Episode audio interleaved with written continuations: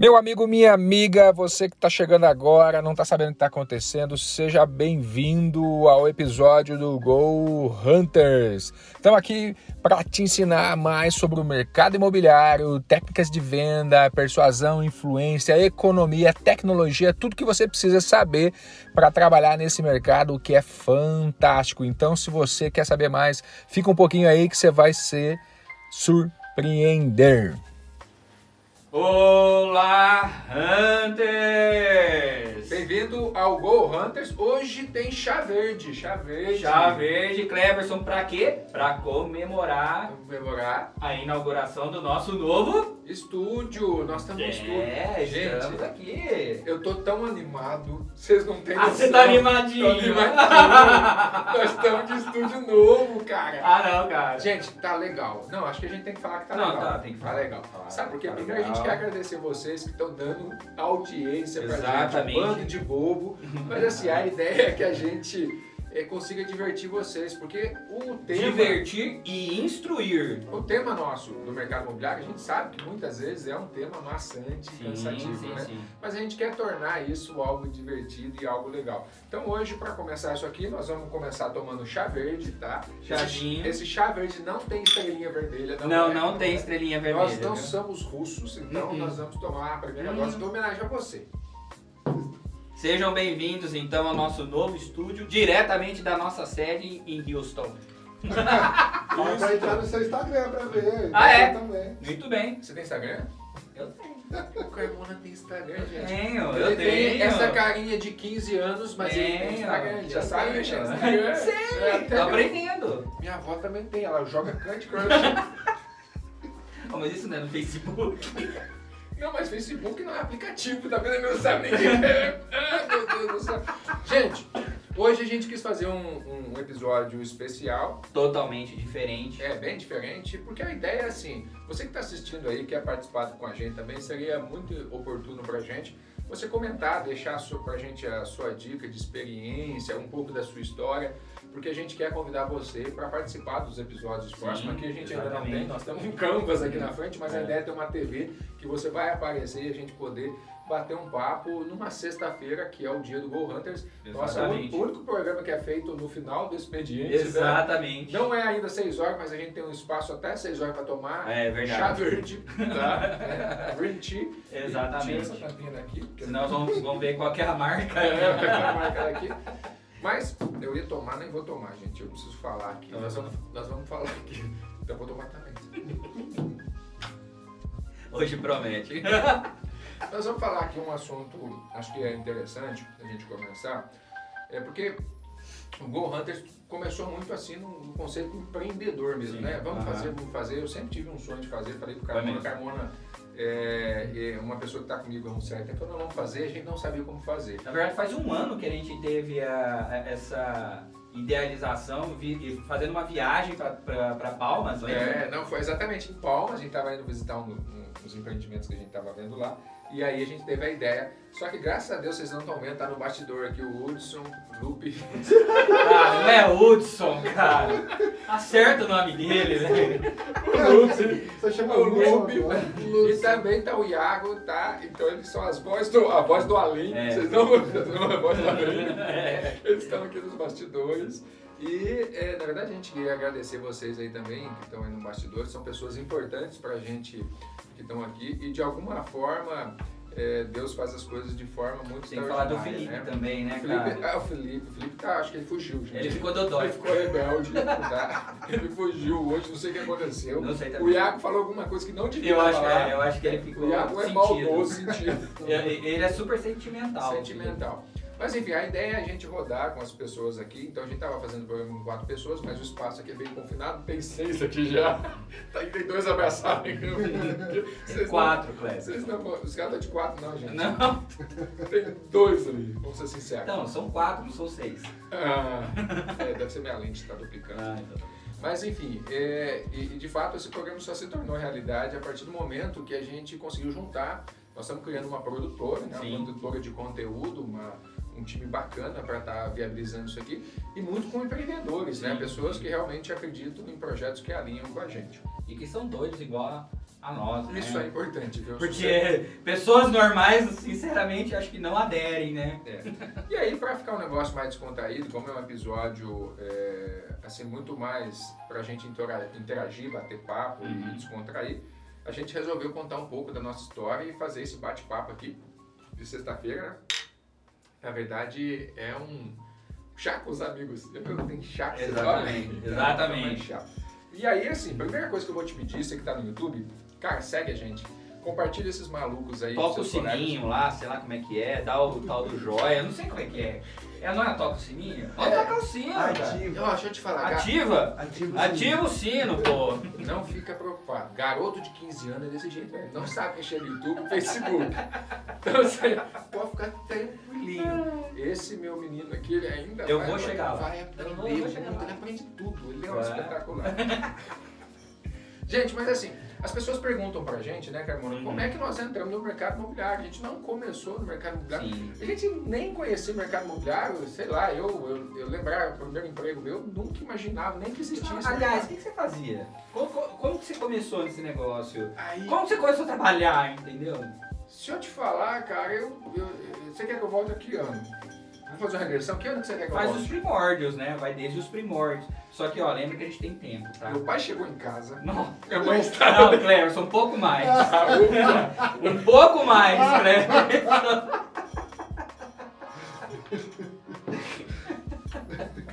Ué, voltei gerações. Não, né? um pouco mais. Gente, não, mas é assim, eu- a, a primeira lembrança de trabalho que eu, que eu me lembro foi minha avó colhendo couves e, e alface, porque na verdade a gente teve uma infância, eu tive uma infância é, assim, muito restritiva de acesso a algumas coisas.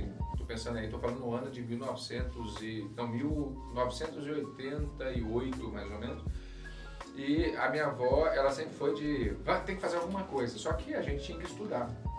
Então a minha avó colhia é, couve, colhia folha de alface e tal, e eu precisava sempre pedir para ela brinquedo, criança pede brinquedo, né? E ela falava, não, você tem que arrumar um jeito de, de produzir para poder ganhar. E aí eu saía, ela montava um cestinho, eu saía para vender couve e alface na rua. E foi, foi a primeira, assim, a primeira lembrança que eu, que eu tenho de, de verdade de trabalho é- era essa, porque é, meu pai trabalhava fora, a, a minha mãe não ficava em casa, mas a gente morava é, justaposto, assim, lateralmente à casa dos meus avós. E esse foi o, o, o que a gente tinha. Naquela época, 1988 para 1990, eh, existia uma dificuldade muito grande de acesso a recursos, né? Então, é, essa foi uma primeira lembrança. Mas me fala aí, você está falando de mim, né?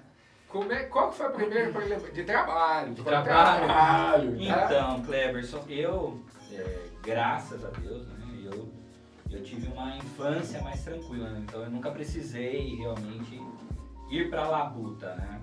É, eu precisei realmente começar a trabalhar assim que eu resolvi abrir mão da faculdade, né? Eu falei, não, não, isso no último ano da faculdade, para ser assim mais exato. Eu resolvi parar de, de estudar para ir fazer zootecnia, cara. Puta merda, Carmona zootecnia. Nada a ver, né, cara? Acho que não tem nada a ver, mas enfim. Ainda bem que eu descobri rápido. E quando eu terminei, obviamente, eu precisava me manter, né? Eu precisava é, criar vergonha na cara, né? Não depender mais do- dos meus pais e me autossustentar. Aí eu fui é, procurar emprego em jornal, cara. Na época, jornal, né? Aqueles jornais é, da cidade. E vi um anúncio lá que estavam precisando de vendedor de consórcio. Consórcio? Consórcio, cara. Eu lembro até hoje o nome que era isso? Puta, era. Nossa, 1994, É. 93, alguma coisa nesse sentido, assim. Já dava pra vender algumas folhas de alface. Ah, é, alguma coisa nesse sentido, assim. E foi aí que eu iniciei minha jornada é, com vendas, né? E a partir daí nunca mais parei. Sempre me mantive no mercado comercial. Você falou um negócio assim, eu nunca pensei em trabalhar com vendas, né? E, e isso é legal, uma coisa que a gente às vezes menospreza, que todo mundo vende o tempo todo, a gente Uhum. não presta atenção. Eu só fui Uhum. perceber que eu tinha uma capacidade de venda e que eu usava isso um pouco mais de 12 anos atrás. Mas voltando um pouco além, eu estava colocando uma contextualização realmente pela vida que a gente levava lá atrás. é, eu comecei fazendo isso e foi as experiências que eu tive, mas a primeira experiência de emprego, é, assim, eu vou ter duas experiências que me marcaram muito, que, que foi uma relação onde eu, eu dava meu tempo para ganhar dinheiro, que é isso que a gente faz, né? Foi é, por volta de 92, 84, 90, é, 8 anos que eu tinha, é, eu comecei a trabalhar na Feira Municipal de Aparecidas. Né? Eu sou natural de Aparecida, São Paulo, né? terra daquela igreja grande, onde fica é mais Nossa Senhora Aparecida. E a minha tia tinha uma banca de feira e eu comecei a trabalhar com ela. Trabalhar, imagina, de 8 anos, ele queria na verdade comer salgadinho, ficar debaixo ali. A gente vendia flores, lembra aquelas flores de plástico? Não sei Sim. se você lembra, a gente vendia flores de plástico e eu começava a vender. Tinha muito Romero, eu odiava Romero. Eu, falava a verdade, o Romero só tinha que comprar flor e ir embora. Porque o lugar barulhento, o lugar que tinha gente esfregando a gente, batendo, e eu nunca gostei desse negócio de acúmulo de gente. Mas trabalhei lá é, com minha tia, madrinha, né? Ela vai bater em mim se eu chamar ela de tia, porque ela passou a vida inteira tentando me corrigir, eu ainda chamo ela de tia. é, passei é, com a minha madrinha, com uma pessoa que ajudou muito a minha mãe a me criar, né? E, e tem muito mérito na pessoa que eu me tornei hoje. E é, também no conceito empreendedor, porque não era difícil, não era fácil. Eu saía de casa por volta de 6 horas, 6 e poucos da manhã, chegava na banca às 7 horas, e a gente tinha que montar a banca, organizar. Então, meu conceito de organização, de montagem de trabalho foi ali. E depois, por volta de uns 4 anos depois, o emprego mesmo, que era uma onde eu não tinha que responder a parentes, que era o caso lá, foi a Guarda Mirim. Eu comecei a trabalhar com 12 anos na Guarda Mirim Municipal, que me deu muito da disciplina que eu tenho hoje, que você tem que seguir regras. E eu era teimoso, eu queria as coisas do muito meu jeito. Errei muito na Guarda Mirim, porque na verdade existe um conceito quase militar, de como hora para cumprir, hora para fazer. Fiz parte da da fanfarra, tocava Você tocava clarinete? Não, trompete, era trompete. Tá, tocava nada, aquele negócio fazia mais barulho que fazia som. É, mas foi a experiência que eu tive. E é, o que, que, é legal? Sabe, às vezes a gente é, não imagina, por exemplo, no mercado imobiliário, que a gente vai chegar nesse ponto, as pessoas têm o hábito de menosprezar, às vezes, os conhecimentos que tem. Tem muita coisa que eu uso, tanto da parte da fanfarra, que é a época da da, da, da, da, clarinete, da clarinete, da, trompete aí que a gente estava tocando, quanto também da parte de aprendizado. Cara, eu servi cafezinho, que era o trabalho que a gente fazia de office boy. Eu, eu fui operador de máquina de xerox, era felicidade, eu trabalhava em escola, imprimia xerox, fazia prova, fazia apostila. A coisa que eu mais sei fazer hoje é mexer com coordenação. Quando alguém deixa chega falar, aqui e fala de encadernação... Ó, deixa eu só te falar, você não era da época do mimeógrafo, não? Mimeógrafo, mas mimeógrafo era na época que eu estudava, já, ah, já estava tá. trabalhando. Ah, tá. Mimeógrafo deixava a gente doidão, né, Lupe? Você conhece, vocês conhecem o mimeógrafo? Não conhece. Ah, os caras nem conhecem. Se o Lupe conhecesse mimeógrafo... Vocês nem conhecem mimeógrafo. louco! Eu só tenho 23 anos. Ah, nem, velho. É, são bebezinhos, né? Então, é, acho que eu errei aqui, mostrei a estrelinha que não é pra mostrar, pra puxar. Mas enfim, eu, eu, eu, eu acho que isso fez muita diferença é, na construção. E tem muita gente que às vezes nega a natureza. Sim. É, na verdade. Nega, nega a origem, na verdade. Na verdade, eu acho que negam a, a questão da venda em si, né? Muitas vezes as pessoas é, veem a profissão de vendedor como algo negativo. Caramba! Veja, veja aí quantos vendedores é, pessoas que realmente trabalham com vendas e são hoje referências aí. É, mas eu, eu, eu falo que quando negam, Carmona, tem muita gente que tem vergonha Sim. de onde. Tipo, como você falou, nós somos duas pessoas diferentes. Você teve a oportunidade. Sim. E eu considero que eu também tive a oportunidade, porque em diferentes proporções. Sim. Entendeu? Então, é, muitas vezes a pessoa vai estar lá na frente, às vezes ela vai olhar para trás, vou dar um exemplo aqui muito luxo, mas vamos supor, uma pessoa que hoje está no mercado imobiliário, às vezes começou como gari, é um exemplo, tá gente? Não quer dizer, não tem nenhum preconceito com isso, mas às vezes ela, ela própria tem. Acho que o pior preconceito é aquele que você tem de você mesmo. Exato. Essa é, essa é a grande verdade. Então, quando você nega aquilo, você deixa de ser a sua melhor versão, porque você não vê o quanto você evoluiu. Então, é, é, eu tenho, eu tenho graças a Deus, muito, muita felicidade de tudo que eu passei, porque eu só sou quem eu sou porque eu passei por tudo isso. A mesma coisa acontece contigo. Você Sim. só tem condição de ser por tudo que você passou. Né? E falando, falando, a gente começou a, a, falar do mercado imobiliário, né? Me diz aí, Cleverson, como é que foi a, a, a sua entrada nesse mercado, né? Como, Como que você realmente é, decidiu largar tudo aquilo, entre aspas, né? Que a gente acaba, a gente não larga tudo, né? A gente só é, é, acumula conhecimentos e, e, e, insere na nossa nova realidade. Mas como foi aí a sua entrada para o mercado imobiliário? O que, que te levou a caraca, vou, vou apostar nesse mercado aqui que eu vai vou, ser legal? Eu vou fazer um parênteses aqui para poder dizer o seguinte, às vezes a gente não percebe. Todo mundo trabalha no mercado imobiliário. Não é, né? Porteiro, porteiro. A questão é que você não está prestando atenção que você também depende de um ativo imobilizado, imóvel, para poder trabalhar. Porque uma escola onde eu trabalhava, tinha máquina de xerox, ela é um bem imobilizado, ah. ela é uma estruturação imobiliária que está lá. Assim como a prefeitura que eu trabalhava lá, assim como a banca, ela estava ocupando um espaço no chão, apesar dela ser desmontada, ele é um ativo que está ali em determinado momento imobilizado. Então o valor daquele terreno que estava lá. Então a gente não presta atenção. Mas assim, vindo diretamente pelo que você me perguntou, é, eu passei, é, eu tive a oportunidade de trabalhar com grandes empresas e construtoras no país. Trabalhei na Câmara Correia, trabalhei em alguns consórcios onde envolviam Odebrecht, CR Almeida, é, outras construtoras. E eu trabalhei numa empresa chamada Conterne, que é do Grupo Verdinho. E lá a gente fazia de tudo, cara. A gente estudava loteamento, estudava incorporação, estudava compra de indústria, estudava é, é, é, é construção de orçamento, a gente, a gente tinha uma equipe fantástica, com muita gente competente, e eu tive a oportunidade de crescer dentro dessa empresa e aprender muito sobre engenharia, principalmente orçamentária. E com o tempo eu comecei a perceber que ah, o conceito da engenharia orçamentária era dar rentabilidade é, para a empresa onde eu trabalhava e a rentabilidade dessa empresa era baseada no dinheiro que ela botava e quanto voltava.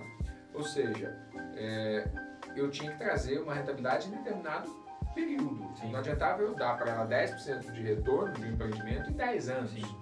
Era muito baixo. Uhum. Né? É, eu tinha que dar muitas vezes 10% de resultado em um ano, entendeu? Então começou a ter muito na minha cabeça o conceito da taxa interna de retorno. E com o tempo, à medida que o amadurecimento foi dentro, eu fui tendo uma noção muito maior do que é, no mundo capitalista, o dinheiro tem que ser remunerado pelo tempo que ele está à disposição. Né? A riqueza ela é gerada. Isso é uma grande verdade. Né? Ela é gerada em função do quanto tempo eu vou despender naquilo. E é uma troca, né? Você dá seu tempo para ganhar dinheiro, você aplica seu tempo em, o seu dinheiro em alguma outra coisa que tem que remunerar o dinheiro pelo tempo que ele está à disposição. E aí eu fui tendo essa, essa clareza. E quando eu resolvi vir para Goiás, por volta de 2004, é que eu tomei a decisão de vir para Goiás, mas eu só vim de vez para Goiás em 2011 e eu já comecei a me preparar um pouco mais para essa transição, né?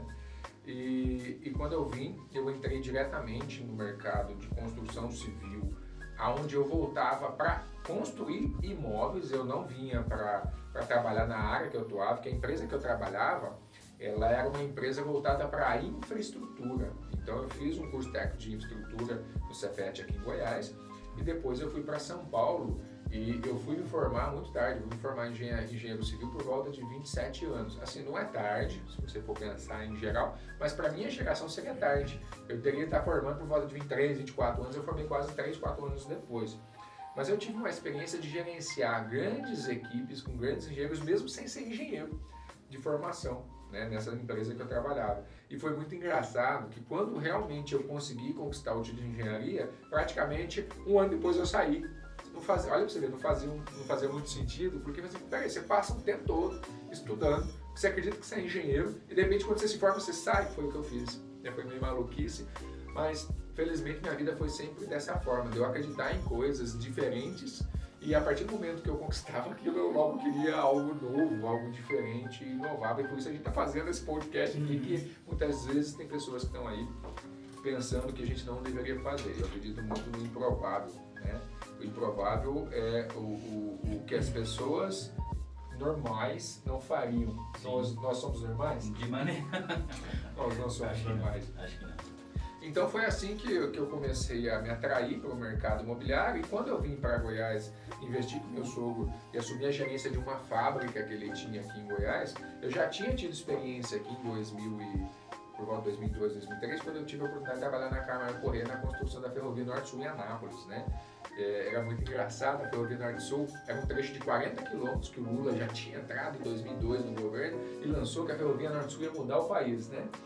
Só que a gente brincava lá, a ferrovia era um incógnito, ela ligava nada a lugar nenhum. Porque lá é uma ferrovia de 40 quilômetros é um trecho que encerrava num lugar que não tinha um viaduto, que deveria ter sido feito um, um, um, um viaduto, e acabava num lugar que tinha um rio que deveria ser feito uma ponte que não ligava nada a lugar nenhum, ou seja, quilômetro zero nada, quilômetro 40 lugar nenhum. Hoje o visionário né, é, conseguiu, hoje a ferrovia está funcionando, aí deve ter mais de mil quilômetros já em, em, operação, mas foi aqui que eu conheci Anápolis, quando eu cheguei em Anápolis, nessa época, eu lembro até hoje, eu olhava a cidade, porque eu vinha de uma cidade aparecida, tem muito prédio, quem que conhece lá, tem aquela igreja enorme que foi construída lá por volta de 1960, e a cidade foi construída em prédios por volta de 1980. E eu olhava aquele monte de prédio, eu vivia naquele monte de prédio, é uma cidade que movimenta de 12, 15 milhões de pessoas por ano, após, é, é, pré-Covid, viu gente? É, então tinha muito turista, era muita gente, eu tinha, tinha dessas experiência. Quando eu cheguei em Anápolis, eu vi meia dúzia, meia dúzia de prédios no centro de Anápolis e eu falei, caramba, não tinha um viaduto. As, as estradas eram, é, as marginais da entrada na avenida aqui de Brasil eram terra e aquilo me encantou. Quando eu conto isso para as pessoas, eu falo assim, mas como assim te encantou? As pessoas falam assim, é maluco? Eu falo assim, não, cara, eu comecei a olhar para aquilo, eu falei assim, cara, tem muita oportunidade aqui. É. Ou seja, o mercado de Anápolis chamou a atenção porque é um mercado de 300 e poucas mil pessoas, quase 400 mil pessoas. E tinha muito a se fazer. E eu vim uma cidade de 45 mil pessoas, muito prédio. Falei, cara, é muita oportunidade. E eu engenheiro civil. eu falei, cara, é aqui que eu vou fazer. E assim, naturalmente, eu fui entrando no mercado imobiliário e hoje, graças a Deus, algumas pessoas aqui já conhecem, conhecem o nosso trabalho, conhecem o que a gente tem feito. A gente tem conquistado muito espaço, incorporação, loteamento, é, e conheci muito, aprendi muito, estou aprendendo cada dia mais. Então, assim, resumindo, não dá para resumir uma história longa dessa, mas eu acho que, que foi nesse momento que eu falei: opa, o mercado imobiliário é uma coisa interessante e vamos entrar profundamente, que ainda tem muito espaço para a gente estar tá discutindo. Com certeza, com certeza, né? Escutou, né? É chato. Carmona, é, você está me perguntando aqui, eu lembro muito no começo, né? É, conta um pouco para o pessoal entender, se eu fazer a pergunta que eu quero fazer. O Carmona, quando eu conheci o Carmona, ele estava fazendo gerente de expansão de que escola, Carmona? Da WhatsApp, Paulo Jabá. É. Flávio! Flávio! Plim, plim! É, o sininho, o sininho, bota o sininho aí. É, é cifra, viu? É cifra, sininho não. Sininho, sininho é pra boi, é vaca. É sininho é cifra? Cifra, cifra. É, e aí, fala pro pessoal como é que a gente conheceu. Na verdade, eu. Pode falar a verdade, seja sincero. Falar, sincero. Eu sou sincero, sempre. É, na verdade, é, eu vim para Anápolis também em 2011, né, coincidentemente, aí a, a chegada do Cleberson. E eu vim é, por conta da abertura de uma unidade da WhatsApp aqui na cidade. Né? É, eu vim para assumir o departamento comercial e fazer toda a expansão da, da unidade aqui é, em Anápolis. É, começamos um trabalho, é, minha função era montar uma equipe e fazer matrícula, ou seja, realmente tornar viável é, essa unidade. E mediante aí esse trabalho, né, um belo dia, eis que me aparece o Kleberson, pedindo informações de curso. Tinha cara de maluco esse cara? Sempre teve, né, cara? Sempre teve. Só que diferente, ele não tinha barba, tinha uma cara meio é, bem ranzinza, assim, meio Fala. bravo. Ah, bravo. Meio bravo, bravo, né? Desconfiado pra caramba. Ninguém vendia nada pra ele. Nada, nada, nada, nada. Meu, o cara era, sabe, o intocável, né? Era o Kleberson. E aí chegou lá todo prepotente, né? Todo se achando o dono da razão. E sentou na minha frente lá e pediu informações de curso. Eu, claro, é, com toda presteza, comecei a, a desenvolver o meu trabalho, é, que eu sabia desenvolver muito bem, apesar, é, apesar de ter ali toda essa aparência é, é, é, que nos acaba cacho, deixando um pouco... de jabuticaba. É, né? Mas a gente, obviamente, com toda a experiência adquirida ao longo de 15 anos, né, fazendo matrícula, a gente sabe muito bem lidar. E aí eu comecei a, a, fazer o meu trabalho e comecei a trazer ele dentro de um processo de vendas que nós temos, né, que acabou fazendo com que ele quebrasse ali a, a aquela barreira é, se deixou tornar acessível, né? E acabou saindo de lá matriculado. O foda foi que eu olhava aquilo lá, eu saí de lá, eu entrei pra lá pra não comprar, eu só queria saber do curso. Eu saí com um curso, uma dívida na época de 10 mil reais. Eu não conseguia entender o que, que eu tinha feito. Eu falei assim, não. E aí, olha assim, o Carmona falou que realmente eu tinha tanta confiança no que eu fazia que eu, falava- eu saí de lá e falei assim, eu preciso contratar esse cara. Foi? Foi eu falei, eu botei isso pra mim, preciso contratar esse cara. Esse cara tem que vir trabalhar comigo. E coincidentemente ele, ele me ligou. Ah. Dois dias depois, olha pra você ver como que é energia, ele me ligou e eu, eu falei, cara, vamos, vamos conversar, vamos poder conversar. E acabou que hoje a gente tá quase 12 anos, 12 de- anos de, junto. de matrimônio. É, matrimônio junto aí. É, Mas. Carmona, assim, porque também você não começou na área de, de cursos, né? Você falou Não. zootecnia, como é que você não parar em curso? Cara, é, na verdade, assim, ó, é, eu fiz lá, né? Eu saí da zootecnia, comecei a trabalhar com consórcio. Aí depois, cara, é, eu via que eu queria um pouquinho mais, né? Aquele negócio de consórcio era uma coisa bem instável. E aí tinha aquele negócio, não, eu preciso ser registrado, lá, lá, lá, lá, lá, lá, lá, que é um dos paradigmas É, paradigmas, né? hoje. né? E aí, o que que aconteceu? Apareceu uma oportunidade de eu trabalhar como vendedor na Elma Chips. Lembra? É. Você lembra da Alma Chips? Vocês não Alma lembram? Chips. Os caminhões da Alma Chips, eles andavam. É, cara. Eu- eu Pô, eu tinha uma piruinha, cara. Eu andava com uma piruinha. Era uma Kombi. Era uma Kombi, cara. Era Chips, uma cara, Kombi. Não noção. Só que a minha era do Doritos, cara. Uma Kombi vermelha. Ah. Imagina eu. vermelho desse jeito, andando numa Kombi vermelha pela cidade. É. E ali, cara, eu ralei pra cacete. Porque trabalhar uma chip não é fácil, não. Carregando caixa, acordando cedo. Mas enfim, é, eu nu- nunca tive nenhum tipo de problema com relação a isso. Aí eu trabalhei é, durante um ano na Elma Chips, né? é, como vendedor. Aí chegou o momento das minhas férias, acabei tirando essas férias. Só que aí eu falei, não, eu não quero continuar como vendedor da Elma Chips. Eu vou buscar outro caminho para mim. Um anúncio que eu vi no jornal da Folha de São Paulo, onde a gente tinha que para isso, é, é, eu estava em Araraquara e tinha que ir para Ribeirão Preto. Aí eu fui para Ribeirão Preto, respondi esse anúncio e tinha um doido lá, cara, falando que eu podia crescer, que eu podia ser gerente, tudo dependia do meu esforço, que era meritocracia, e falou um monte de coisa lá. E eu achei top tudo aquilo que ele falou. Eu falei, puta, eu vou entrar, vou entrar nessa. E eu entrei. E fiquei 15 anos trabalhando com isso daí. 15 anos. 15 anos, tem muito tempo. E, e vou ser muito sincero, é uma escola tremenda, uma escola tremenda. É, sinceramente, tudo que eu sei, o que eu sou hoje, profissionalmente falando, eu, eu realmente devo a esse período que eu, que eu fiquei lá. E aí, é, ao longo dessa jornada, a gente vai adquirindo conhecimento, vai conhecimento, vai conhecendo outras possibilidades de mercado, enfim, uma série de situações, né? E, sinceramente, eu acabei ao longo desse período é, adquirindo aí, até por tudo que eu via e ouvia, uma aversão gigante pelo mercado imobiliário. É, você sabe muito bem disso. é, e eu falava sempre pra você, eu vou fazer de tudo, vou vender qualquer porcaria, mas Móvel não. Imóvel não. Eu não entro nesse mercado imobiliário. O mercado imobiliário não é para mim. Eu não me enquadro, eu não me vejo fazendo isso. Não é o meu caminho, né?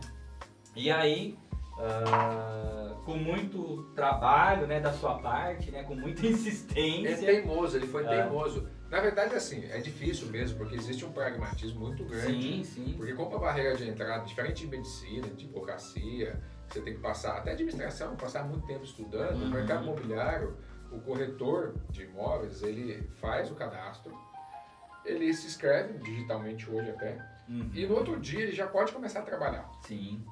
é, com supervisão de uma Como imobiliária. estagiário. né, estagiário. como estagiário. Mas já pode começar. Então isso não tem barreira. E, e por conta disso, tem uma série de coisas que são prejudiciais no mercado imobiliário Sim. que é, o corretor é, é, bom sofre. Porque Sofre. o corretor que não se especializa, aquele corretor que, que não procura fazer um trabalho correto, que está ali só para fazer número, ele acaba aqui atrapalhando, né? E isso gera uma visão de todo mundo de que o mercado, generalizada, o mercado é dessa forma, ou seja, de baixa qualidade na prestação de serviço. Sim, sim. Então, quando eu convidei, na verdade, quando eu falava, nem, nem tinha convidado o Camano, que ele precisava, porque eu conhecia a habilidade que ele tinha é, de trabalhar no mercado imobiliário, ele tinha muita rejeição, em qual eu vejo muita gente. Sim, sim, sim. Né? E, e isso atrapalhava muito, né, Carmona? Levou uns dois anos pra você me convencer. É, até ele ganhar a primeira comissão. Ele falou, opa! hey! Olha que é legal esse negócio! Olha que dá um dinheirinho. É, e aí sim ele foi correr atrás de, de, de conseguir é, o Cresce e conseguir fazer. E, e assim, acho que é importante salientar que, como qualquer outra profissão, né, é, existem os bons profissionais e existem os profissionais que não são tão bons assim. É só você é, filtrar e se espelhar naquele que você acha que realmente vai fazer sentido e excluir aquele que não vai fazer diferença é, para é, você. É, né? concordo. O problema é, é igual vendedor, né? Vende, Uhum. é, é, é, vendedor é, e corretor tem uma facilidade muito grande de você ser vendedor. Qualquer um pode ser vendedor, Sim. qualquer um pode ser corretor. Esse é o problema. Então, o estigma é muito grande quando vem se fala. É muito fácil falar mal de corretor. Sim, É, é, assim como é muito difícil falar mal de médico, sim, sim, sim. entendeu? Pelo nível de exigência de tempo de estudo que tem lá. Uhum. Não é desmerecendo nenhum, né? E nem criando mérito no outro a mais do que precisa ser criado. Mas essa é a realidade, Sim. né? E essa realidade gera alguns paradigmas que geram problemas para a gente atrair eh, mais pessoas para esse mercado. Mas o que eu posso dizer é, dentro desse mercado imobiliário, existe muita oportunidade. Tô errado? Demais, demais. E você vê, ó, é, a cada momento o mercado imobiliário ele está cada vez mais aquecido. Nós estamos aí passando por um momento excelente no mercado imobiliário, não só em Nápoles, mas nacionalmente falando. Então, assim, é um momento pelo qual realmente aqueles que querem se engajar dentro dessa profissão é a hora. Beleza, Carmona, vamos continuar aqui então. É, acho que a gente. Eu queria te fazer uma pergunta. Né? Bora! Qual foi, na sua carreira, não tô falando do mercado imobiliário não, o momento mais difícil da sua vida? O momento que você foi, cara, acabou. Bom, é, preciso ser muito sincero, cara, teve vários. Esse cara é doidão. Teve vários, né? Não, nós temos que ser sincero e, e falar realmente a verdade. Vários, né? Já, é, em vários momentos eu falei, puta, vou jogar a toalha e vou, sei lá, vender coco na praia, sei lá o que, que eu vou fazer. Ô, deixa eu te falar uma coisa, isso é aposentadoria, cara. Pô, Na praia é sonho de todo mundo. Mas assim, eu tive eu tive uma dificuldade muito grande quando eu estava na UESA, é, em São José dos Campos ainda, e, inclusive eu era franqueado da unidade da UESAP lá, e a gente estava inclusive muito bem. E eu acabei é, pegando uma, uma doença, fiquei doente, assim, tipo assim, eu dormi bem e acordei doente. E, é, complicado. E isso foi bem nos últimos dias, dos 15 últimos dias de gravidez da Jaque, ela, ou seja, o Gu ia nascer depois de 15 dias ali. E eu fiquei doente. E a escola, quem geria a escola, éramos eu e ela, eu no departamento comercial e ela no financeiro. E aí o que, que aconteceu? Esse, esse problema de saúde que eu tive me afastou aí por um longo tempo da escola, É, meses, né? E obviamente eu precisei de cuidados e quem cuidava de mim era a Jaque, porque gente- Grávida. grávida. É, na verdade, é, os 15 últimos dias grávidos e depois com o Gustavo, ou seja, ela cuidava de mim e do Gustavo recém-nascido, né? Imagina. E aí o que, que aconteceu? A escola acabou ficando à deriva. né? A escola ficou à deriva durante todo esse período e é, o mercado é, de escolas, principalmente de inglês, ele é cruel. E principalmente dependendo do período. Que no, no período que eu fiquei doente, foi no final do ano.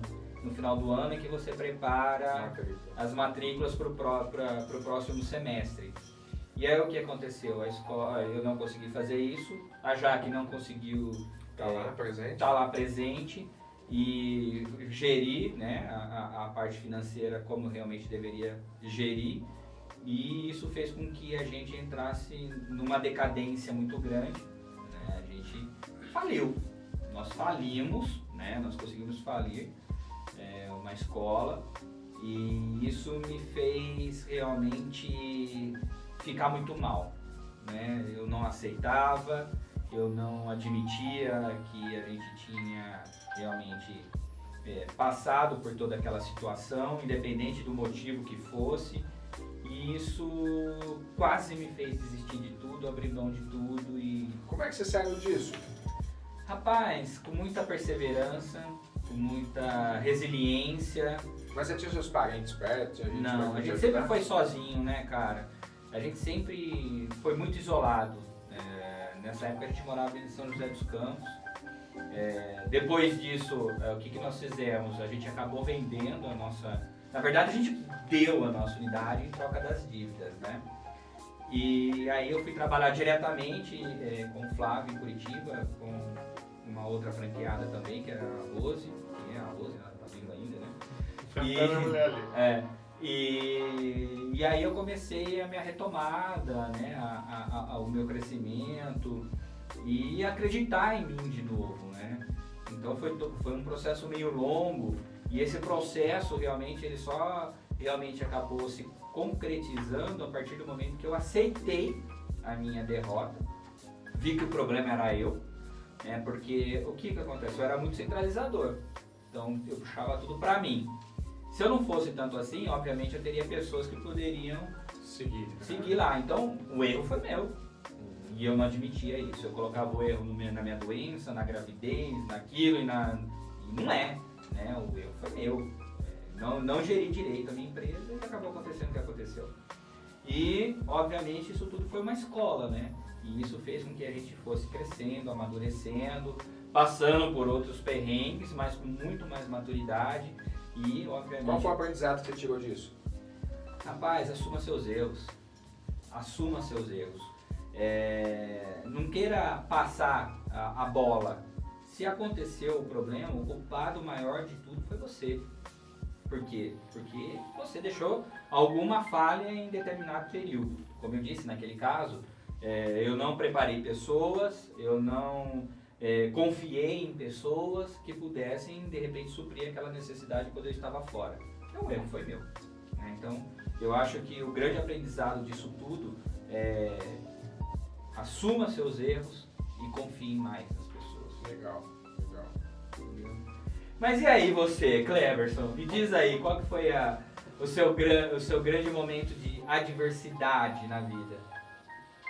Você tá falando, tá, você tá contando a história, eu tava pensando aqui, sabe? Só tem dois momentos que marcaram a minha vida no geral, né? Então eu tenho hoje 37 para 38 anos e. É um bebê. É um ano. Olha, olha essa cor disso aqui. Isso, né? Eu não tenho 15 anos, Ai, ai. não, é, eu lembro assim, um momento difícil da minha vida foi a morte do meu pai. Eu sempre, quem conhece sabe que eu conto essa história porque é uma coisa, ela ficou muito marcada, né? Eu sempre tive, eu não tive presença do meu pai. Meu pai sempre foi criado, é, e, eu não sei a história toda, que eu não tive a oportunidade nem de conhecer toda essa história do meu pai.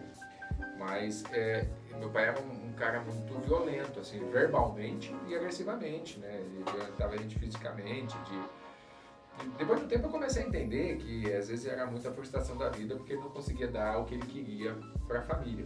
E a gente morava do lado dos meus avós, e você imagina, morar do lado do seu sogro. Nossa. E ter a, a, que ficar provando para ele o tempo todo. E meu pai fugia muito para bebida, bebia demais. Só que infelizmente, quando eu tinha 12 anos, ele veio a falecer e eu tenho até hoje esse trauma que marcou a minha vida. Porque quando ele é, é, faleceu, eu passei a ser o arrimo da família. Era minha mãe, a mãe não trabalhava eu, eu tinha é, meu irmão, né? Eu tinha é, naquela época eu, eu, tinha era minha mãe, meu irmão, eu tinha por volta de 12 anos, meu irmão devia ter por volta de é, 8 anos, minha irmã por volta de 5 anos quando ele faleceu. E nesse caso, é, minha mãe teve que sair para trabalhar. E aí a gente teve que começar a se virar lá. E aí foi nessa época que eu comecei a trabalhar também. Então, assim, a primeira lembrança que eu tenho de, de, de dificuldade é, na vida é essa dificuldade, né? Essa dificuldade de, de estar tá trabalhando, é, de começar a trabalhar por uma necessidade que a vida é, impunha para a gente. Outra lembrança de dificuldade que eu tinha, já é um pouco mais velho, foi quando, eu sempre falo muito o seguinte, né? Quando o meu plano B não funcionou.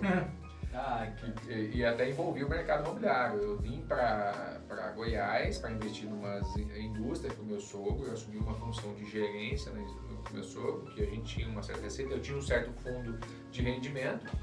E eu acreditava que a, se esse plano A não desse certo, eu tinha o plano B. O plano B era voltar para a engenharia, voltar para São Paulo e começar a trabalhar. Só que na época que eu, que eu resolvi voltar, hum. o mercado estava um caos. E aí quando eu peguei o telefone resolvi ligar, porque eu tinha certeza que era só levantar a mão que eu ia voltar, porque como você falou no começo, eu me achava muito foda no que eu fazia. Eu liguei para Deus e o mundo e ninguém tinha nenhuma vaga para mim. E aquilo me acabou, aquilo me destruiu de um jeito que eu sempre uso esse discurso. Quem tem plano A, quem tem plano B, o plano A não funciona. E aquilo, assim, para mim foi um sabotador, porque eu tinha certeza. Então, eu, talvez eu possa não ter feito o melhor que eu podia é, nas coisas que eu devia fazer, e por isso elas fracassaram, elas não deram certo. E a experiência que eu trago disso hoje, assim, eu errei demais. Mas os meus erros, na verdade, eu não trato ele mais como eu trato ele como aprendizado. Porque todo erro é uma educação para você do que não deu certo. Sim, e o que não deu certo, você ensinou, ensinou como não fazer. Tem muita gente que vai falar assim, ah, é só a pessoa que fracassou na vida. Assim, cara, eu tenho mais medo de envolver com quem nunca errou do que quem errou muito. Uhum.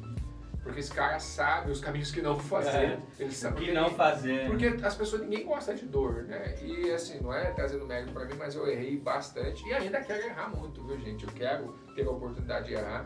Porque quando a gente admite errar, a gente admite, a gente admite testar. E quando a gente testa, a gente testa primeiro, a gente erra rápido e passa pro próximo. Existe mais oportunidade para estar tá acertando. Então, assim, isso foi as duas lembranças, Carmona, que eu que eu tenho que, de, de experiências que marcaram minha vida e que eu sempre procuro replicar é, para as pessoas é, como um todo. Eu queria te fazer uma pergunta, pensando até assim, eu, eu sei essa resposta minha, mas não sei a resposta sua. De fato, o que, que te levou a, a falar assim, cara, eu vou entrar nesse mercado? Você? Esse cara confiou demais em mim, né? Cara, confiei mesmo, bicho. Confiei. Mas não teve nada assim especial que falou assim, depois que você experimentou, você falou, hum. Na verdade, é aquilo que eu falei. É, como em qualquer outro mercado, existe é, o lado bom e o lado ruim. O que eu achei de bom é que você, é, no mercado imobiliário, você tem milhões de possibilidades. Você tem várias possibilidades de trabalho, é, você pode trabalhar com lançamento, você pode trabalhar com BTS e você pode, é, que nem no nosso caso aqui que nós temos imobiliária, trabalhar com pessoas, né? E eu vi que eu podia fazer dentro da imobiliária a mesma coisa que eu fazia na WhatsApp, na escola de inglês, que é o que? Mudar a vida das pessoas, que é o que você sempre fala, né?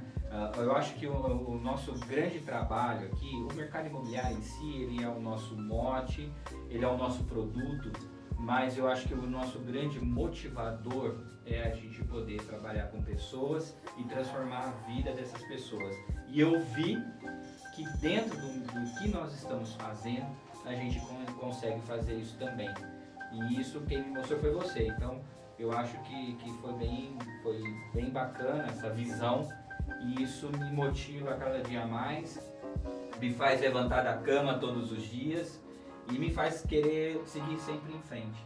Eu acho que é, que é bem isso aí. Cara, é, é, é, tá falando, eu fico pensando assim, né? É, aí eu lembro da história de, de, vida que eu tive quando ter perdido meu pai e, e agradeço muito aos meus pais, né, independente do meu pai ter falecido ou não, e pelos meus avós, meus tios que me, sempre me trataram com positivismo da vida. O mundo estava caindo, filho, você é inteligente, filho, vai dar certo, acredita, tal. Esse positivismo me deu muita alta confiança, até para motivar os outros. Eu tenho um hábito de ficar puxando os outros para cima, é. né? Uhum. E eu, eu brinco comigo mesmo quando eu tô para baixo. Eu não, eu não, eu, eu falo que eu, assim, eu tenho cinco minutos, eu me isolo por cinco minutos e depois eu falo não, levanta a cabeça, vamos para cima e atropela todo mundo, né? E, e, a gente vai amadurecendo a cada, a cada minuto. Mas uma das coisas que eu faço hoje com todo carinho, eu procuro fazer, exatamente tentar trazer essa revelação para as pessoas, sabe? A gente, às vezes, muitas das vezes, as pessoas têm tudo para dar errado. Hum. Só que eu paro para pensar também, será que você não tem tudo para dar certo? Será que não tem também essa oportunidade? Porque eu falo assim, será que o, o que tem tudo para dar errado não é muito negativismo? Sim, sim. Que tal olhar o positivismo? Eu tenho tudo para dar certo. Eu tenho duas pernas, eu tenho dois braços, eu estou enxergando, eu estou respirando, eu estou andando, eu tenho capacidade de pensar, eu pude estudar. A gente, eh, como ser humano, tem o hábito de reclamar só pelo que a gente não tem, mas não valorizar aquilo que a gente tem. Verdade. né? As oportunidades que a gente tem, os filhos que a gente tem, a casa que a gente tem, os bens que a gente tem, tudo que a gente conquistou. E quando você começa a olhar para esse lado, você começa a ver o seguinte, cara, existe uma coisa que é muito simples, mas o mundo, muitas vezes, ele soterra em você em merda. Hum. E cabe a gente que conseguiu ter essa clareza poder ser replicador e poder falar para as pessoas que sim, elas podem. Só que a gente tem que insistir, a gente tem que ser resistente. Então, quando eu assumi esse compromisso também, igual você, falei assim, realmente eu comecei a entender do mercado imobiliário ganhar, ganhar dinheiro. Só que eu comecei a olhar o seguinte, cara, e se eu ajudar essas pessoas que pensam que não podem, mostrar para elas pela minha história, pelo que eu vivi, pelo que eu estou fazendo que podem, e dentro do mercado imobiliário, que a gente não tem barreira, que a gente pode explorar isso de uma forma adequada, trazer pessoas boas e colocar elas para poder entrar. Porque é difícil você falar pro cara, vai ser médico. É. Né? O cara tem que gastar muito dinheiro para ser médico. Sim. Agora, vai ser corretor, aí você pega um cara que é bom, ele é um bom comunicador, ele se posiciona bem, fala, vai ser corretor, ele fala, não, tal. Aí fala, não, esquece, esquece, cara, vem cá, vou te mostrar como você pode. Só que você, eu conheço você, eu conheço sua história, eu conheço sua dicção, eu conheço sua postura. Se você vier pra cá, você vai ser bom, porque aqui, como não tem barreira, se você for um cara bom e aproveitar isso, que é não ter barreira e entrar arrebentando, você vai ganhar dinheiro e principalmente você vai trazer dignidade para sua família. Então, o que me move hoje no mercado imobiliário realmente é isso. Não é só as possibilidades de ganhar dinheiro com imóveis. Isso é consequência Uma do bom consequência. trabalho. Uma consequência. Mas acho que a transformação que a gente pode gerar nas vidas das pessoas, até mesmo de cliente que não Sim. acredita que pode ter Sim, imóvel, É verdade. entendeu? Isso a gente vê a todo momento. todo momento, mas também é, das pessoas que podem se beneficiar é, é, de um trabalho que propicia bons profissionais, né? propicia os bons profissionais terem resultado. Então, é, o que me move hoje é isso, é olhar para esse mercado. Eu acredito que ele no futuro vai ser diferente, vai ser regulamentado, vai ter muito mais barreira, mas por que não trazer essas pessoas para cá e mostrar para ela que é um excelente é, mercado? É isso mesmo. Enfim, eu acho que é isso, né? A gente para não delongar demais, nosso podcast A é gente mais... até ficou bem, meio sentimental aqui É, agora, né? Então, lenço aí, água. Tem lenço aí, Iago? Você vai chorar? Ou chá, porque meu Ou chá tem tá mais aqui? Chá, chá. Caramba, Iago. Gente, assim, indo na linha aí, nós vamos ter os próximos episódios, vamos poder discutir de mais coisas, vamos falar assuntos mais pertinentes ao nosso mercado, mas esse aqui é só para vocês entenderem, acabando a nossa história. Eu acho que era bacana eles entenderem ah, o- o- a persona, né? O É. ser humano, que Não nós, so, que, nós, que nós somos pessoas normais. não que quer dizer que você não nasceu no mercado de imóveis, que você não possa É, exatamente, trabalhar. exatamente, que todo mundo aqui passou por dificuldade, todo mundo já se ferrou na vida, deu a volta por cima e estamos buscando o nosso lugar ao sol. Como é que Como é? todo mundo. Como é que é aquela história do, do, do, do CU, Iago? A inteligência vem dos erros. A inteligência, na verdade, o Iago fala que vem do pito, entendeu? Do cu. Quanto mais a gente Quanto toma mais no- a gente toma no pito, mais o cu fica doendo, né? Não, mais, mais inteligente a gente fica. Mais inteligente a gente Isso fica. é a filosofia da avó dele, assim. É, ótima, né? Gente, indo pro, pros finalmente aqui, eu queria aproveitar, Carmona, e é, eu quero dizer o seguinte, eu me importo contigo. Eu, Boa! eu queria uma dica Boa, de um Cleves, filme. obrigado. Eu queria uma dica de um filme. Qual filme você indica para as pessoas hoje? Ó, na verdade, assim, ó, eu assisti um filme essa semana que é, é assim. Eu fiquei com muita raiva dele, cara. De verdade, eu fiquei com muita raiva. É um filme assim que você fica irritado o tempo todo.